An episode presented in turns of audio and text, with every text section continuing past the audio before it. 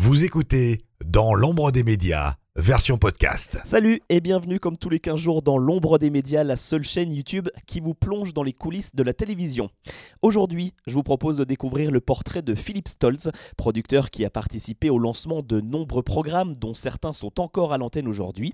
Avec lui, nous allons revenir sur la naissance de la télé-réalité en France, avec notamment l'arrivée du Loft en 2001, mais aussi sur le succès de plusieurs autres programmes, à l'image de Pékin Express, Un dîner presque parfait ou encore Patron incognito. Juste avant de le retrouver, eh je tenais à remercier le studio 26 by Elliott de Boulogne qui nous a accueillis pour ce tournage. Et je vous souhaite maintenant la bienvenue dans l'ombre des médias.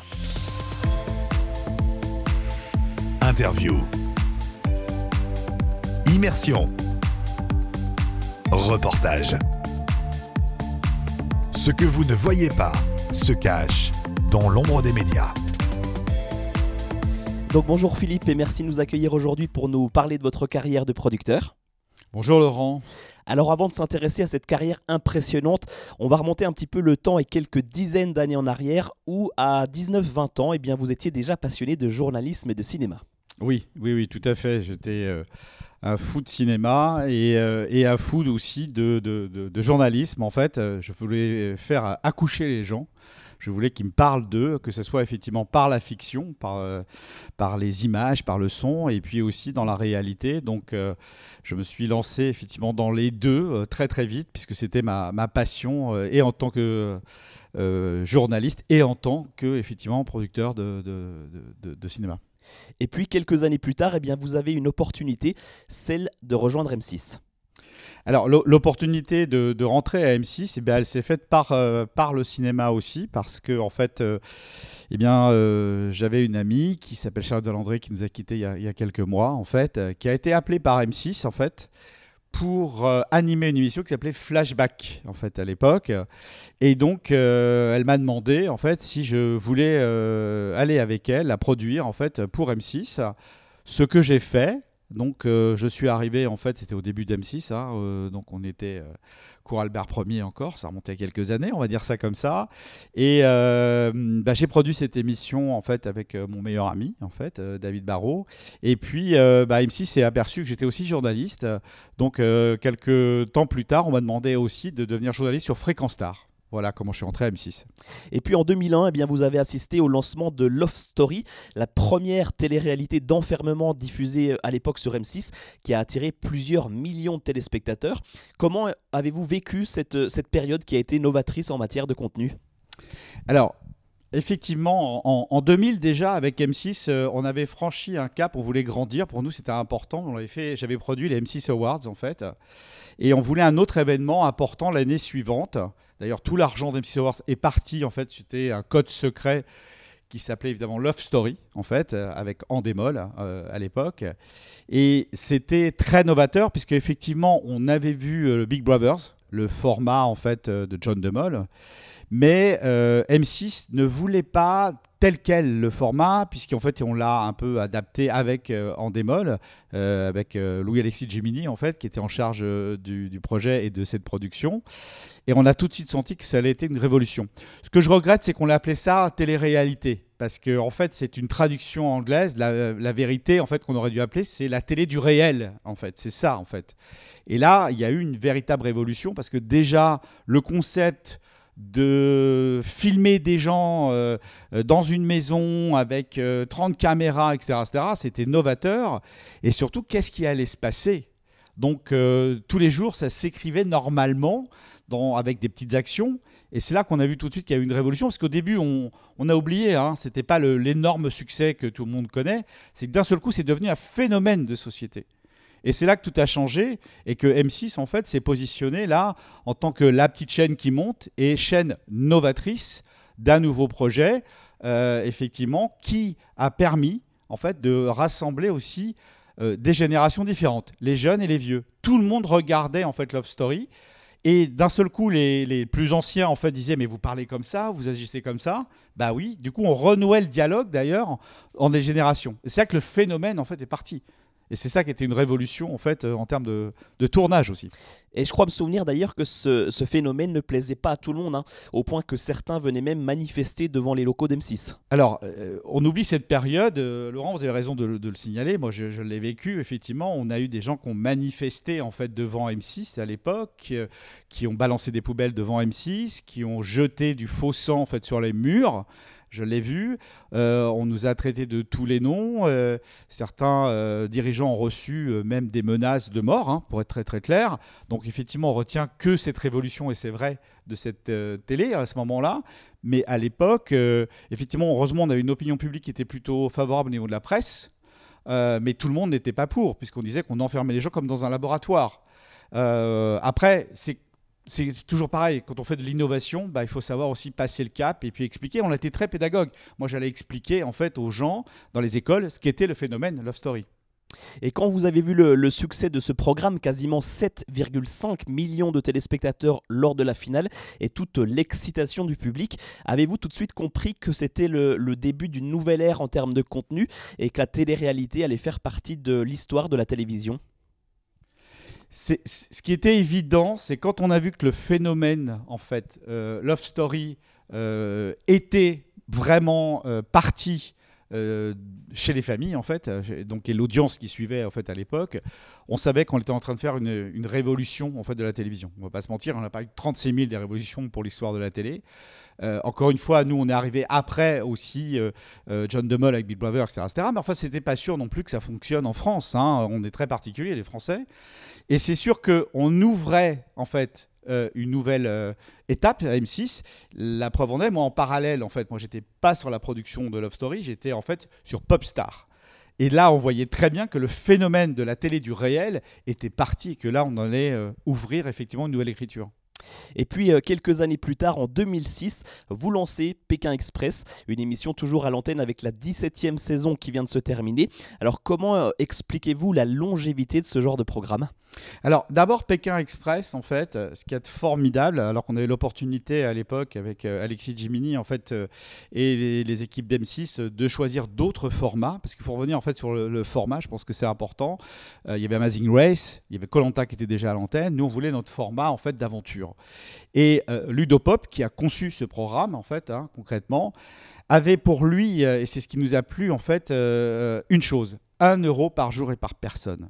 Et on était aussi dans cette période où on pouvait voyager pas cher, donc on pouvait prendre un billet d'avion demain pour euh, 25 euros et aller déjà en Europe et découvrir avec ton sac à dos, donc c'est là c'est le guide de routard hein, concrètement, un nouveau pays, se débrouiller. Donc on était complètement en phase avec l'ADN, je dirais, d'M6, avec ce qu'on était, et surtout de dire, ben voilà, comment on communique avec l'autre euh, quand on n'est pas du pays, et la découverte du pays, effectivement, avec euh, bah, un jeu d'aventure, en l'occurrence.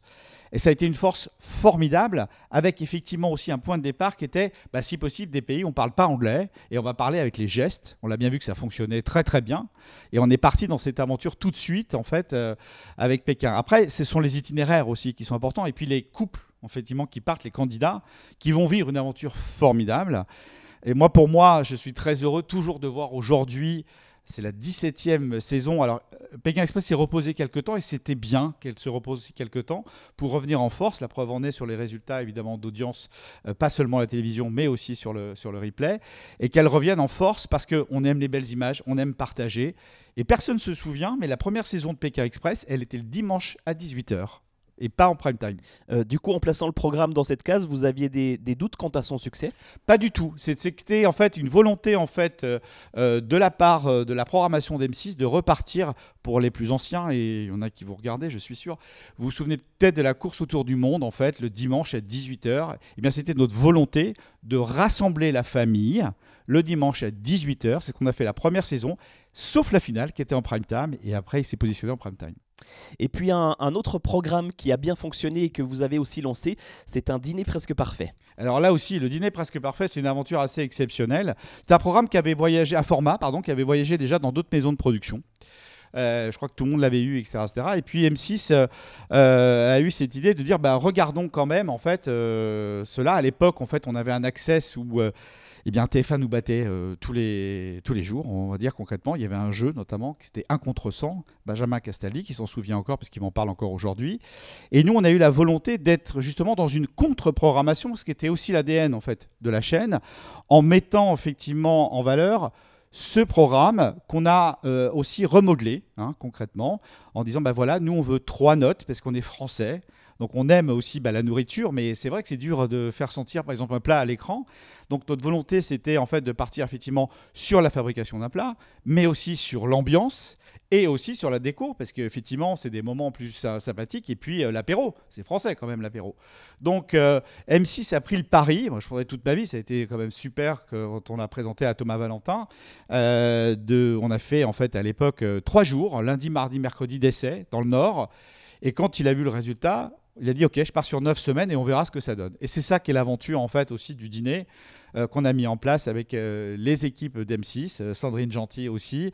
Pour voilà, on était tout seul, hein. personne n'y croyait pas vraiment. Vous vous rendez compte C'était FR3 en fait à l'époque. La, nourriture, on n'y allait pas. Et nous, M6, on arrivait déjà avec des formats, avec Cyril Lignac qui arrivait déjà jeune, mais c'était quand même aller chez les gens. Donc on était carrément sur une autre démarche.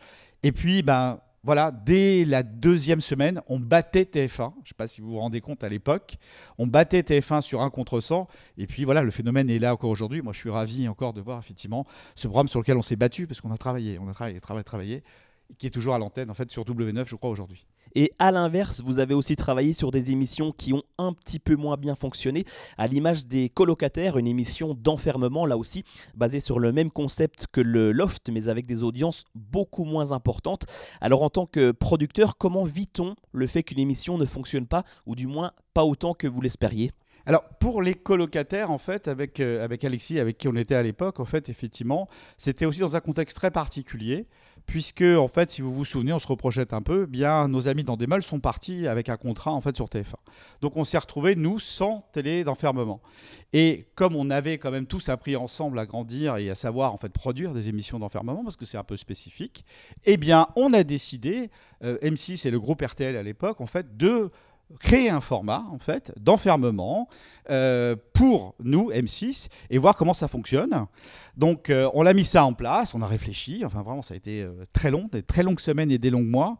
On l'a mis à l'antenne. Bon, effectivement, c'était pas les audiences qu'on attendait. Donc je vous dis pas que c'est facile à vivre concrètement, concrètement, c'est pas facile à vivre parce qu'effectivement on pensait que tous les ingrédients étaient là, donc parfois ça suffit pas en fait d'avoir les meilleurs ingrédients. C'est l'audience, nous on a un verdict hein, tous les matins à 9h02, à l'époque c'était ça, qui tombe, c'est l'audience. Donc ça vous met un peu le moral un peu dans les chaussettes quand on n'a pas les chiffres qu'on souhaite, surtout aussi par rapport aux équipes qui travaillent euh, en fait euh, euh, comme des fous en fait sur ce genre de programme. Il faut digérer, il faut aller jusqu'au bout parce qu'on n'a pas interrompu ce programme, on a été jusqu'au bout en fait. On a montré aussi d'autres valeurs, on a montré aussi qu'on pouvait produire autrement en fait de la télé d'enfermement. Et c'est aussi un, oui, c'est pas le succès d'audience, mais ça a été une expérience formidable en fait de dire, eh bien nous on sait faire, nous M6 à l'époque, 100%, hein, on sait faire aussi des programmes comme cela. Donc là, vous avez terminé la saison avec le nombre d'épisodes prévus euh, initialement, où vous avez accéléré et précipité la diffusion de la finale? Pas du tout. On a été jusqu'au bout en fait du nombre d'épisodes qui était prévu et en fait c'était en fait de dire bah voilà on va jusqu'au bout de l'histoire.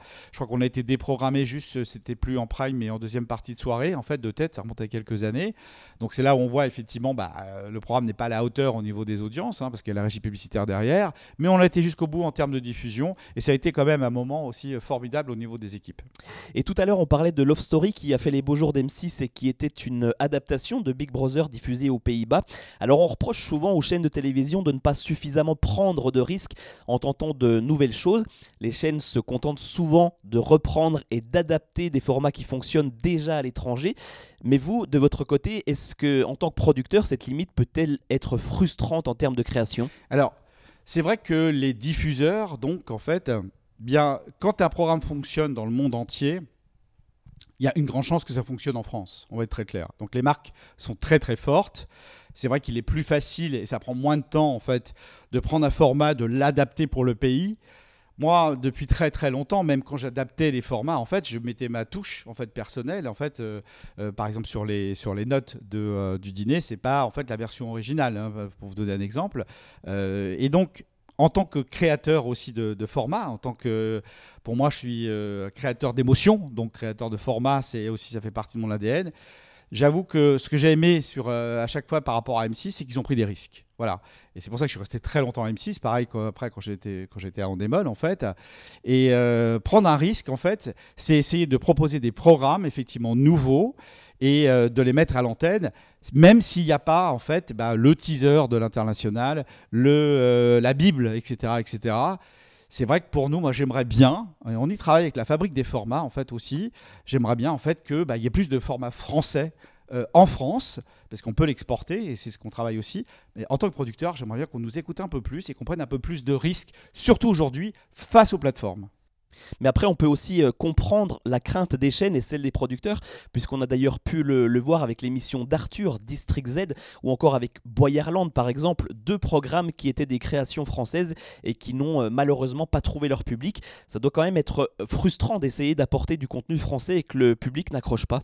Alors, il y a deux sortes de choses quand vous voyez effectivement Arthur a, osé créer District Z, en fait, ben, District Z s'est vendu dans d'autres pays. Donc ça veut dire que c'est devenu un vrai format. Euh, vous donniez l'exemple de euh, Boyarland. Boyarland, c'est un spin-off entre guillemets de Boyard, d'une marque forte en fait. Euh, oui, c'est toujours très difficile d'expliquer en fait à une chaîne prenez le risque d'y aller parce qu'elle aussi elle a des intérêts économiques derrière, ce que j'entends et je comprends. Maintenant, c'est pas parce que effectivement on doit attendre du format de l'étranger qu'on ne doit pas nous proposer et avancer en fait sur des nouveaux formats. Et si ça ne bouge pas, les plateformes le feront d'une manière ou d'une autre, même si elles utilisent déjà des formats existants.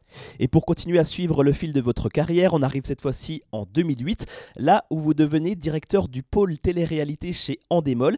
Alors est-ce que c'était une suite un peu logique pour vous avec tout ce chemin parcouru en télé-réalité? Bah oui, ce, poste effectivement euh, que Virginie Calmes m'a proposé en fait en 2008 euh, de directeur du pôle télé docu-réalité en fait était un poste dans la continuité en fait bah, des programmes que j'avais pu faire en fait d'enfermement, euh, des programmes sur la musique aussi puisque j'avais accompagné Popstar aussi et d'autres choses. Et puis c'était le début de quelque chose.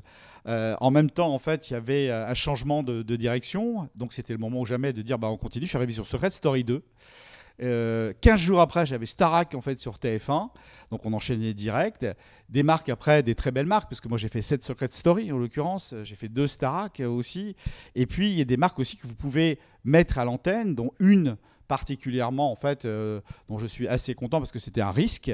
Euh, certes, une marque qui existait juste aux États-Unis, c'est Patron Incognito c'est Patron Incognito, qui était une nouvelle forme en fait de euh, télé du réel, avec effectivement bah, cette force de dire bah, pour une fois, un patron va effectivement se grimer entre guillemets pour voir comment fonctionne sa société réellement. C'était pas facile hein, de, mettre ça en place, hein, au sens euh, c'est pas naturel. Et puis les patrons, personne n'avait vraiment euh, voulu y aller. Nous, on y croyait. On a travaillé, on a proposé le projet en fait à, et à TF1 et M6 à l'époque. M6 a été la plus rapide en disant essayons. Ils ont signé 4 en disant trouver les patrons. C'est ce qu'on a fait. Et puis c'est toujours à l'antenne aujourd'hui. Exactement. Et chez Endemol, vous avez travaillé sur euh, Secret Story, la Star Academy, la Ferme Célébrité et bien d'autres programmes, des formats à succès qui ont eu euh, droit à plusieurs saisons. Quel a été votre rôle en tant que directeur de ce pôle? Alors, la fonction du, poste de directeur on va dire, de pôle euh, télé-réalité, docu-réalité, il est, vaste. C'est un peu un chef d'orchestre en fait. Moi j'aime bien cette métaphore. Je sais qu'on n'est pas le seul, euh, je suis pas le seul à l'employer, mais ça fait très très longtemps que je le, dis en fait. C'est le chef d'orchestre. C'est-à-dire qu'on a une partition qu'on choisit, c'est une émission, un programme qu'on a choisi, qu'on a trouvé ou qu'on a créé en fait. Et puis vous avez en fait un orchestre formidable qui sont les différents euh, postes pour pouvoir en fait mettre en musique ce programme. Et donc euh, c'est la même chose en fait de recruter des talents derrière que des talents devant. Je m'explique en fait sur cette métaphore, par exemple de mon rôle. Effectivement, c'est euh, le premier violon de l'Opéra de Paris qui a joué la même partition du Requiem de Mozart. C'est la même partition. Eh bien, ça va pas avoir la même sonorité que le premier violon en fait à Marseille. Donc, c'est ça mon travail, c'est d'harmoniser en fait les talents pour qu'on donne en fait euh, la meilleure émission possible. Donc, ça va de tous les postes concrètement d'une validation de tous les postes que je propose aussi aux clients, parce qu'en fait, il y a des postes qui sont importants comme réalisateur, hein, en l'occurrence. Mais pour moi, c'est important qu'il y ait une homogénéité en fait sur, ce, sur cet orchestre formidable qui va sortir, on va dire, cette partition. Et entre la première saison du Loft et la dernière de Secret Story, il s'est euh, déroulé plus de 15 ans. Alors pour vous, quelles ont été les évolutions les plus importantes durant toutes ces années? Les évolutions, en fait, c'est que. euh, alors d'abord, c'est le public qui a changé. Il faut vous dire hein, concrètement qu'effectivement, quand vous avez 20 ans de télé-réalité, on les fait là dans tous les sens et c'est tant mieux, eh bien c'est deux décennies hein, quand même. Donc en fait, euh, par rapport déjà à l'audience, on sait qu'on change. Donc il faut s'adapter. Ce que j'aimais beaucoup dans Secret Story, évidemment, c'était la notion de secret, mais par exemple, c'était les maisons on s'amusait énormément à concevoir des cachettes. Euh, on a conçu, on va dire, des sous-sols. On disait, mais c'est pas possible. On était sur un parking à l'époque, vous le saviez pas, mais on était dans un parking. hein. donc, euh, mais oui, oui, c'est possible en fait. On va faire des murs en fait avec des secrets cachés. Avec euh, Michel Sarfati qui faisait le décor à l'époque, en fait, il y avait des indices. Donc c'est quand même très ludique et donc c'est très pour les enfants en fait pour ça, mais aussi les adultes. Donc c'est vrai que ces- formats en fait ont pu perdurer, continuer. Et après il y a des histoires qui à l'intérieur. Alors deux décennies, c'est vrai qu'on en a vu beaucoup des histoires, et puis il faut, se renouveler toujours hein, par rapport à ça. Et c'est ça aussi la force de ce genre de programme. faut pas qu'elle s'use. Exemple, la Starac. Euh, J'ai fait les dernières Starac et pour TF1 et pour Énergie 12. Voilà, et c'était bien que ça se repose. Vous voyez le retour de la Starac, six semaines. Et bien je crois que bah, les jeunes ne connaissaient pas, hein, concrètement, c'était quoi, c'est comment. C'était exactement au bon moment de revenir sur, euh, par exemple, effectivement, la Starac aujourd'hui, qui revient dans les prochains jours. Puis je crois que Secret Story va revenir incessamment sous peu. Une petite euh, exclusivité alors. En 2013, vous devenez directeur général d'H2O, la société qui produit toutes les émissions de, de Cyril Hanouna. Vous aviez besoin de sortir du format télé-réalité pour vous consacrer à d'autres projets? Alors c'est une bonne, euh, bonne question parce que effectivement peu de gens le savent. En France, le problème, c'est qu'on vous enferme très vite. Comme vous l'avez vu dans mon parcours, j'étais d'abord journaliste, euh, j'aimais le cinéma, et c'est vrai qu'en fait, la production télé m'intéressait parce que d'abord, ne serait-ce que ça allait plus vite en termes d'écriture et en termes en fait de, production. Et euh, j'étais euh, parmi, en fait, euh, quand je suis en démol et que effectivement, bah voilà, on est sur ces grosses productions, j'étais parmi, on va dire, ceux qui font de la télé-réalité. Donc on m'enfermait déjà sur un rôle. Moi, j'aime pas qu'on m'enferme. hein. Vous avez compris, je suis quelqu'un effectivement qui ne fait pas 150. euh, euh, J'aurais pu faire 10 ans en fait nos émissions, pas du tout. J'aime bien les mettre en place, les développer, travailler avec les équipes. Et j'avais envie de revenir au divertissement. Concrètement, c'était euh, programme de flux, évidemment, et le divertissement, bah, j'en touchais plus depuis effectivement que j'étais en fait à Endemol. Donc, et puis j'aime bien les talents. Vous l'avez compris aussi, que ce soit devant et derrière. Je l'ai dit tout à l'heure. Il y avait un talent qui émergeait, qui était Cyril, effectivement, qui avait réussi sur France 4 un pari fou en hebdo de faire euh, touche pas à mon poste. Et c'était un pari encore plus fou d'arriver en quotidienne en fait sur D8 à l'époque. Euh, et donc euh, j'ai eu l'opportunité effectivement par Stéphane Courby bah, d'intégrer effectivement cette maison et surtout de revenir effectivement au divertissement où je voyais bien que tout était possible. Et là, on revient sur la créativité. Parce que ce qu'il y a formidable avec Cyril et Canal bah, c'était de pouvoir proposer des émissions développer des nouveaux talents, ce qu'on a fait en fait avec euh, Bertrand Chameroy ou euh, Camille Combal et, bien d'autres, et Nora Malagré, etc., etc., de pouvoir adapter aussi à la personnalité, à l'intervenant en fait l'émission. Et ça a été un, moment formidable en fait de ces cinq années que j'ai passé en fait à H2O. Et justement, chez H2O, vous avez entre autres produit Touche pas à mon poste, une émission d'infotainment. Et ce, mélange d'information et de, de divertissement qui fait aujourd'hui le succès du programme. En fait, TPMP est classé comme l'infotainment. Voilà, je le dis souvent à mes étudiants, on y reviendra. En fait, c'est important de comprendre en fait qu'aujourd'hui, bah, c'est un autre moyen de pouvoir aussi donner de l'information, même si c'est autour d'une table avec des gens qui sont d'accord ou pas d'accord. En fait, concrètement, si vous avez retenu l'information, vous ferez votre propre opinion. Alors oui, il y a un peu plus de show entre guillemets. Euh, c'est tout le débat qu'on a. Est-ce qu'il faut effectivement ce genre de show quand on donne de l'information? On est en 2023, euh, 21e siècle, ça fait partie aujourd'hui pour moi, et c'est pour ça que TPMP est une émission euh, qui amène en tout cas une réflexion. Il faut juste analyser, il faut, ju- faut juste prendre un peu de recul, mais notre force, qui l'est toujours aujourd'hui, c'était au moins de poser les choses sur la table et puis de- de- d'accompagner, on va dire, les euh, téléspectateurs à la base, puisque c'est ça en fait, sur une réflexion. Voilà, ça c'est la force de l'infotainment. Euh, Yann Barthès en fait aussi, euh, Le Moine en fait aussi, c'est très bien. Chacun dans son domaine, chacun différemment. Vous savez, hein, le verdict, c'est l'audience. Donc voilà. Et eh bien justement, transition toute trouvée. On va maintenant parler d'audience, puisqu'aujourd'hui, avec le nouveau mode de consommation de l'image, on sait que les audiences ne sont plus les mêmes qu'il y a quelques années. Alors en tant que producteur, à partir de quelle audience peut-on dire qu'un programme a fonctionné? Alors l'audience aujourd'hui, effectivement, c'est un peu plus compliqué qu'il y a encore quelques années. Encore une fois, à 9h02, on avait les audiences. C'était l'épée de Damoclès qu'on avait sur la tête. Est-ce que l'émission va continuer ou pas? Aujourd'hui, de toute façon, la consommation des écrans, en fait, hein, sachez qu'effectivement, moi je parle plus de télévision, je parle des écrans, hein, ce que vous avez chez vous. Oh, bah, l'audience, elle est en adéquation avec cette consommation globale. Donc évidemment, il y a le poste de télévision, mais il y a aussi euh, la tablette, le téléphone, etc., Et pour moi, une audience ne se situe pas seulement sur celle qui tombe en fait euh, euh, tous les matins à 9h02. C'est l'ensemble en fait de, des, téléspectateurs et donc aussi les replays et sur le reste en fait qui permettent en fait d'avoir une audience qui me paraît moi analysable. Donc aujourd'hui en fait, il faut plus dire ah, ça n'a pas marché ou moins marché ça n'a pas marché peut-être en tout cas à l'instant T, mais regardez la totalité, parce qu'en fait aujourd'hui je suis dans la consommation, c'est où je veux quand je veux. Donc à partir de là, en fait, il n'y a plus d'urgence en fait d'aller voir le programme puisqu'il est accessible. Donc il faut voir cette audience globalement pour pouvoir dire est-ce que ce programme en fait peut continuer ou pas? C'est ce que font d'ailleurs toutes les chaînes de télé. Et on en parlait d'ailleurs euh, tout à l'heure hors antenne juste avant l'interview. Pékin Express cartonne autant le soir lors de sa diffusion qu'en replay. Exactement, Pékin Express est un énorme succès. Il suffit de voir 6 plays en fait en termes de positionnement sur le replay. Il reste euh, par rapport au, programme de flux en fait une émission qui est ultra regardée, qui est la première d'ailleurs. Et puis on va maintenant s'intéresser à vos activités actuelles puisque vous êtes toujours producteur, mais aussi formateur et conférencier avec votre société Give Sense and Light. Oui, j'ai voulu aussi, c'est un peu normal euh, quand vous êtes au bout de, 35 ans comme ça au cœur des médias, en fait, euh, développer d'autres activités. Euh, nous avons créé Give Sense Live Production qui continue à produire et pour euh, la télé et pour le digital, mais aussi qui a vocation aussi, et c'est ce qu'on fait aussi dans le quotidien, à transmettre. La transmission pour moi est essentielle. Euh, dans ma carrière, j'ai eu des mentors, j'ai eu des gens qui m'ont accompagné. Quand vous avez 20 ans et que vous démarrez, en fait, il vous faut des gens qui vous fassent confiance hein, quand même. je pense à François Bassan notamment, qui nous a quittés. Mais j'ai voulu transmettre, c'était une évidence pour moi, quand je suis parti d'H2O, au fait aussi, de pouvoir apporter un savoir-faire, en tout cas euh, télévisuel et digital, et de le transmettre en fait euh, bah, aux étudiants.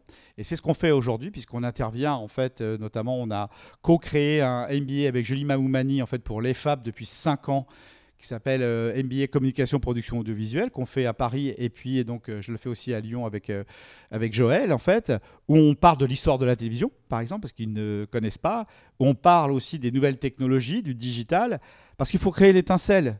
Et, c'est vrai que tant que je peux le faire en fait par rapport en fait euh, aux étudiants, mais pas que, parce que c'est aussi dans les entreprises, euh, je continuerai. J'interviens dans d'autres écoles, à Sub de Prod, j'interviens à Écart, euh, j'interviens à Sifacom et dans d'autres, dans d'autres évidemment écoles, parce que je pense que voilà, de voir un professionnel, moi je suis pas universitaire, je suis un professionnel en l'occurrence, de faire partager ma passion, d'expliquer pour qu'ils aient les clés et que j'ai créé l'intincelle pour demain eux-mêmes prennent le relais. Pour moi, c'est bah, tout ce qu'il faut. Quoi. Et puis vous travaillez également avec euh, Didier Fraisse sur d'autres projets. Didier que j'ai déjà eu la chance d'interviewer donc il y a quelques mois sur cette chaîne. Oui, tout à fait. Effectivement, je travaille Didier euh, à Tagada Production. Tagada Production, en fait, vous l'avez euh, bah, rencontré, Didier, vous l'avez même interviewé, effectivement. Euh, bah, on développe en fait des projets. On a mis aussi des émissions à l'antenne. On a créé avec Tagada Production et Tagada Agency, en fait, même une chaîne, hein, une chaîne qui s'appelle Pop-Up Channel Buy, qui est donc une chaîne pour les marques. Comme les marques sont devenues des médias et des médias sont devenus des marques, et ben, on crée des grilles des programmes. Et là aussi, ça fait partie de notre travail parce que on sait faire des émissions, on sait faire des grilles des programmes. Mettons-le effectivement au goût du jour d'aujourd'hui par rapport à un public ciblé, en l'occurrence, qui est notre public en fait, euh, qu'on a aussi en termes de télévision. Et puis, euh, plus que deux petites questions. Vous qui avez connu les, succès télé de ces 35 dernières années, avez-vous une idée de ce que sera la télé de demain? Alors, la télé de demain, c'est la question qu'on se pose tous. Est-ce qu'on doit d'ailleurs poser cette question telle qu'elle La télé de demain? Moi, je suis persuadé d'une chose, en fait, aussi, c'est que la télévision, quelle vous la connaissez, va continuer. Elle ne va pas mourir. En l'occurrence, quand on voit les chiffres de rassemblement, par exemple sur le foot, 27 millions de téléspectateurs, ça prouve bien qu'on aime se rassembler autour de cet écran qu'est le poste de télévision. On aura toujours besoin d'émissions Ça, c'est sûr et certain. Euh, on voit le succès. Maintenant, c'est la consommation, en fait, par rapport aux écrans. Vous savez qu'il y a à peu près 7 écrans euh, par foyer français aujourd'hui. Et chacun regarde de sa manière cette télévision, en fait, différemment. Mais elle continue. On continuera à fournir des programmes. Vous savez que YouTube euh, diffuse énormément des programmes et on voit le succès. On parlait des replays tout à l'heure aussi. Donc, pour moi, cette télévision n'est pas morte déjà concrètement. Elle évolue. Alors c'est vrai qu'elle est un peu vieillissante, ça c'est sûr, mais bon, ça fait partie effectivement euh, euh, de, l'histoire, hein. c'est normal qu'elle se renouvelle. Donc elle va continuer. Moi ce que j'espère, c'est qu'elle va continuer à créer surtout. Voilà, mon métier c'est ça, c'est d'accompagner cette création pour qu'on puisse aller encore plus loin. Et puis, euh, dernière question pour terminer cette interview. J'aurais aimé savoir quelle était votre plus grande fierté depuis que vous travaillez dans l'univers de la télévision? Ah, c'est une question difficile. Hein. Fierté, j'ai du mal, mais ce enfin, en tout cas, dont je suis le plus content, on va dire, c'est que bah, qu'il y ait toujours des programmes euh, euh, que j'ai pu mettre à l'antenne, euh, pas tout seul. Hein. c'est une équipe toujours, en qui sont toujours là, comme Pékin, c'est toujours un plaisir à voir. Le dîner, effectivement, Patron Incognito, par exemple, qui sont toujours là. ce que, ce que je vois aussi, c'est que parfois, bah, mes anciens stagiaires sont devenus des patrons. Donc euh, je trouve ça aussi très intéressant que ça fait partie de la transmission et c'est normal. Bon, faut pas qu'ils nous mettent trop de côté, hein, mais bon, bref, voilà. Euh, c'est ça en fait, c'est aussi parce que c'est un travail d'équipe, je le redis, au même titre que les réalisateurs, au même titre fait, que d'autres métiers. Euh, et donc on a cette image très particulière du producteur stéréotypé cinéma avec un cigare en train de dire bon allez on y va. Pas du tout. C'est fini depuis très très longtemps tout ça. C'est vraiment quand on pense aux, Carpentiers par exemple, hein, qui sont effectivement mes aînés, c'est pour moi c'est une référence, des gens qui sont passionnés, je pense que vous l'avez compris, je suis passionné, et des gens qui veulent aller plus loin, pousser les choses. Et c'est ça, en fait, par rapport à ces 35 ans au cœur des médias, c'est d'aller toujours plus loin, euh, oser, tiens, de dire, tiens, si on essayait ce programme-là, et puis de convaincre une chaîne, un diffuseur, d'aller plus loin. Voilà, je pense que c'est ça, en fait, le résumé. Eh bien, on va terminer sur ça. En tout cas, merci pour cette interview et doublement merci parce que je, sais que vous préférez rester dans l'ombre. Merci à toi, Laurent, et bravo pour ce que tu fais. Merci beaucoup. Voilà, on arrive au terme de cette vidéo. Si elle vous a plu, eh bien n'hésitez pas à la liker, à la partager sur les réseaux sociaux. Et puis, euh, quant à moi, je vous donne rendez-vous dans 15 jours avec une nouvelle interview, celle de Philippe Dantin, la voix off d'affaires conclues. À très vite dans l'ombre des médias. Vous écoutez Dans l'ombre des médias, version podcast.